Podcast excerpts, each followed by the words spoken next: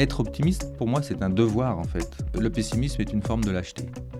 Et si on veut y arriver, on a le devoir d'être optimiste. Et ça donne des forces, euh, ça crée du lien, ça permet d'oser. Alors que bon, si on est dans la fatalité, dans le pessimisme, on ne fait rien. Il y a un mot qu'utilisent beaucoup les Bretons et qui est à la fois euh, signe d'énergie, de, dynamisme et finalement d'une forme d'optimisme, c'est startigène. Donc on a beaucoup de startigène ici. Si je vous dis un phare blanc et bleu sur un fond rond et jaune, vous l'avez? Produit en Bretagne, bien sûr. Vous savez que la marque rassemble aujourd'hui 494 entreprises et qu'elle a 30 ans cette année?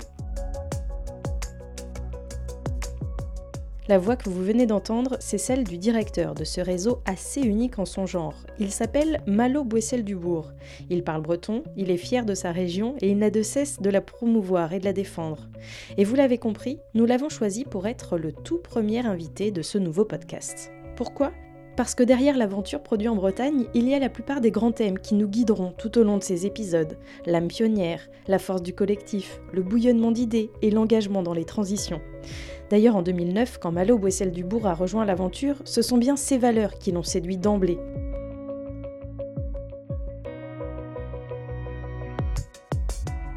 Aujourd'hui, il nous raconte son parcours, il nous partage ses joies, ses doutes et ses convictions d'homme engagé pour son territoire.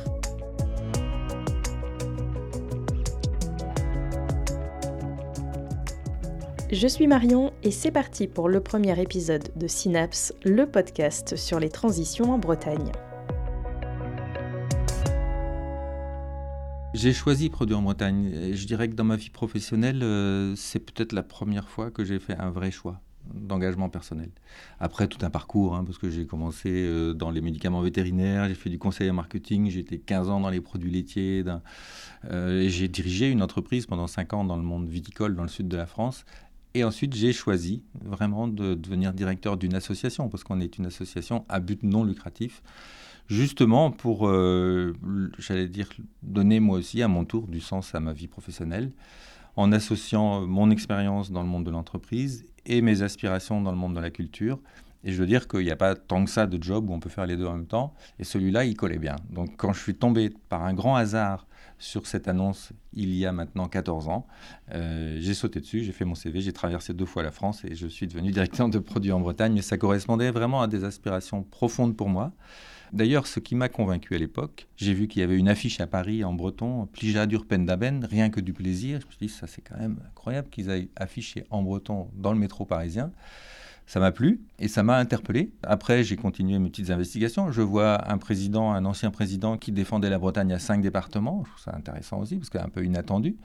Après, j'apprends que dans cette association, les distributeurs et les entreprises agroalimentaires travaillent ensemble, montent ensemble des opérations au lieu de se taper dessus et d'être des, ennemis présumés, ils arrivent à trouver du bien commun et, un terrain sur lequel ils vont coopérer, mais coopérer vraiment, jusqu'à ce que des, acheteurs de la grande distribution proposent gratuitement de former les, vendeurs des petites entreprises après avoir constaté qu'ils ne savaient pas bien présenter leur offre à un client. Donc ça, c'est un petit peu le miracle de, de produits en Bretagne, et peut-être de la Bretagne, cette capacité à trouver des terrains d'entente et à travailler ensemble. Ça, ça m'a plu.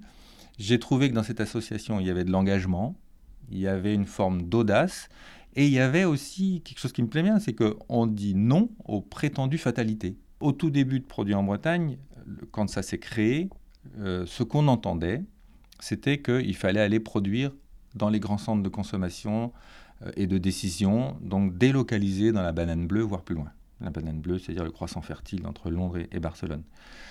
Et les gens qui ont fondé Produits en Bretagne ont dit non, nous on n'est pas d'accord.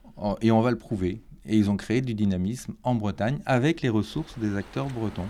Et c'est formidable.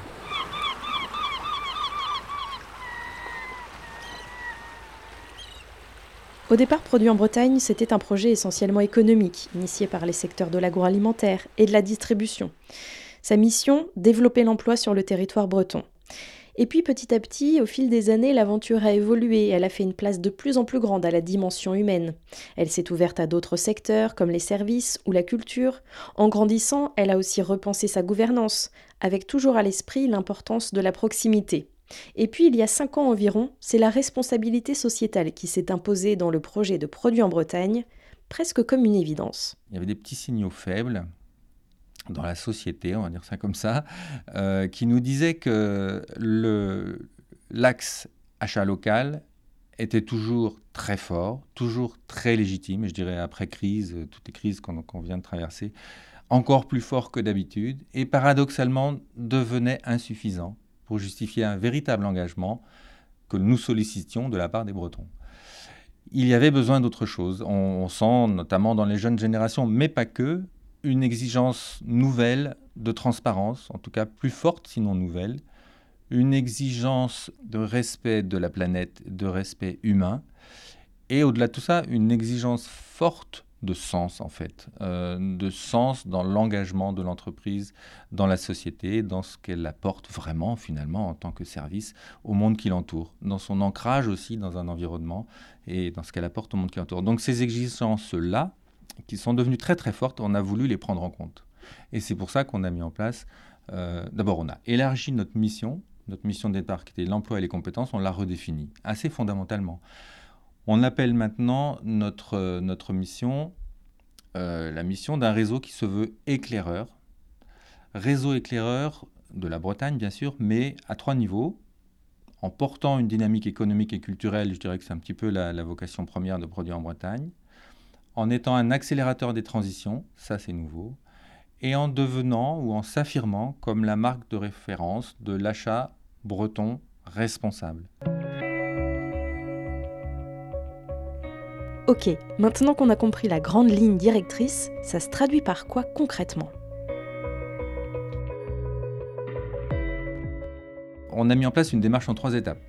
La première étape est obligatoire pour tous. C'est quand on rentre dans produit en Bretagne, il y a toute une procédure d'adhésion, mais la racine de cette procédure d'adhésion, ça va être une photographie de l'entreprise où l'entreprise va se décrire autour des grandes questions, les sept grandes questions de la responsabilité sociétale des entreprises.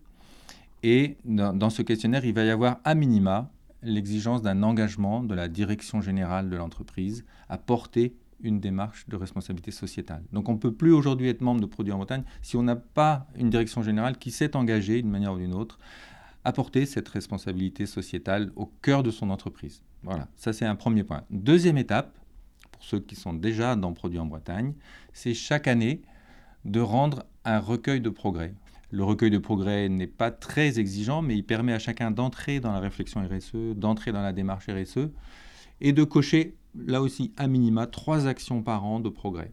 C'est tout ce qu'on demande, c'est pas beaucoup. Pourquoi trois? Ben, Finalement, c'est pour que ce soit pas trop lourd, bien entendu, mais parce qu'on veut les partager. L'objectif de ça, c'est bien sûr de pouvoir mutualiser, d'inspirer les autres. Et si on ne les inspirera pas, si on plâtre des actions qui sont des fausses actions, autant en choisir quelques-unes qui sont un peu chouettes, un peu originales, pour les partager avec les autres. Et la troisième étape, c'est un peu l'étape des champions, c'est ceux qui veulent vraiment aller au bout. Euh, mais là, il est beaucoup plus difficile, c'est une démarche de labellisation. Alors ça, c'est vraiment pionnier, on peut dire. Euh, vous êtes euh, à Produit en Bretagne à l'initiative de ce label, ce nouveau label, qui n'existe pas ailleurs en France, il me semble. C'est effectivement une première. Alors, il y a des labels RSE assez nombreux, en fait. Il y a des labels qui étaient un petit peu plus filières, dans, dans des métiers bien précis. Tous ces labels ont en commun qu'ils s'inspirent de la norme ISO 26000, bon, c'est le nom qu'on lui donne. C'est en fait une démarche qui, ben, qui, balaye tout un nombre de domaines dans l'entreprise euh, et qui permet d'avoir une vision à 360 degrés.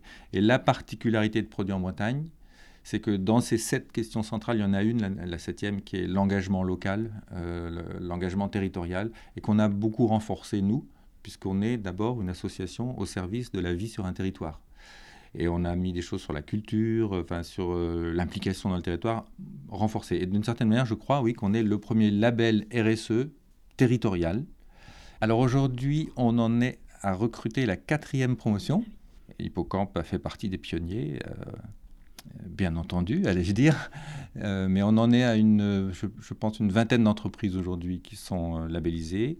On essaye d'aller sur un cycle de deux promotions par an. Qu'est-ce que selon vous, euh, Malo Bouessel-Dubourg, ça veut dire cet engagement-là euh, Déjà euh, une vingtaine, bientôt sans doute plus, d'entreprises qui essayent d'aller encore plus loin dans, dans cette démarche sociétale? Qu'est-ce que ça veut dire de, des entreprises bretonnes aujourd'hui? Ça veut dire qu'elles ont compris des choses, je pense, sur un monde qui bouge, Enfin, je m'en réjouis parce que dans une démarche de transformation, il y a quand même toujours des pionniers et puis des gens qui, qui sont après, qui suivent, et puis les derniers qu'il faut convaincre, qui sont un peu les indécrottables. Et on a vraiment besoin des pionniers pour donner envie aux autres. Euh, ils ont valeur d'inspiration pour les autres. Donc ça, c'est bien. Ça veut dire qu'en Bretagne, on a compris, je pense, qu'il y a besoin de transformer des choses parce que on a fait beaucoup de destruction, il faut dire ce qui est, en termes de biodiversité, en termes d'environnement, en termes de diversité culturelle aussi. Hein. Moi qui suis un fervent euh, défenseur de la langue bretonne, euh, il y a des dégâts, c'est terrible. On a fait que l'eau, le blé, l'énergie, qui étaient des sources de vie, on en a fait presque des armes de guerre, donc euh, on a allé quand même très loin dans la destruction. Et il faut changer ça. Avant les entreprises, les gens, et en particulier les jeunes, ont franchi cette première étape qui est la révolution des consciences c'est la condition première pour pouvoir derrière ajouter une couche un peu pragmatique. Et c'est là que les entreprises vont arriver.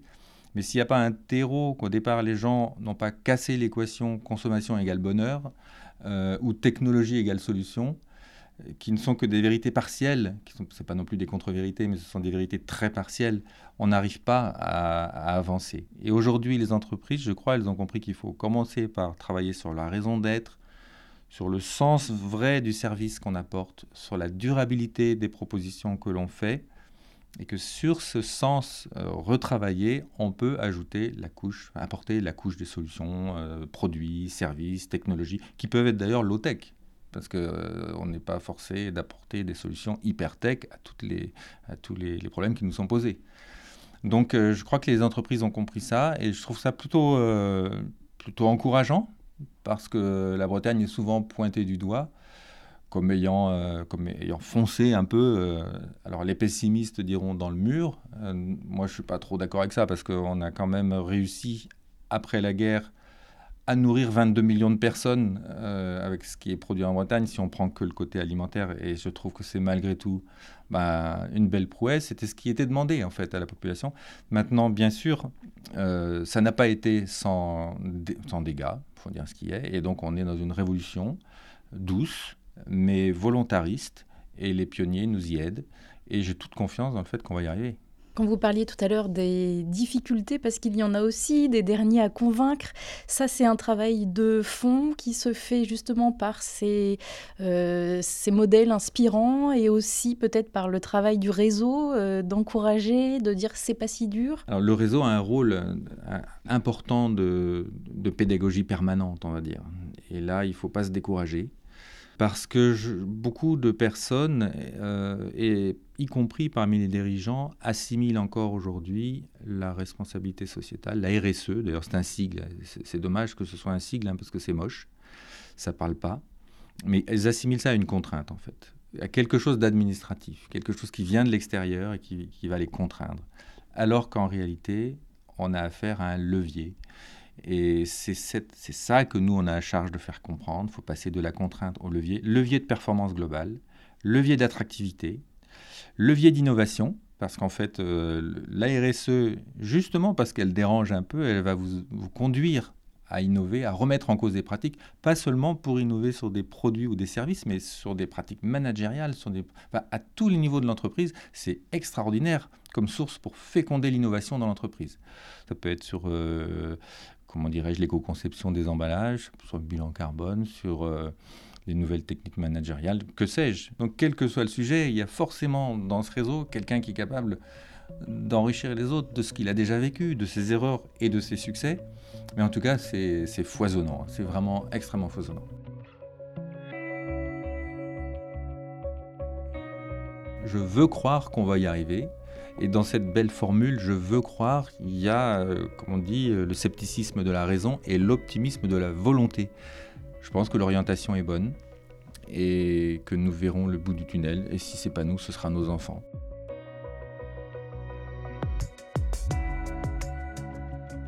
Et c'est sur ces paroles pleines d'espoir que se termine ce premier épisode de Synapse, le podcast de l'agence Conseil en Transition Hippocampe. Un grand merci à Malo Boissel-Dubourg, directeur du réseau Produits en Bretagne, de s'être prêté au jeu des questions.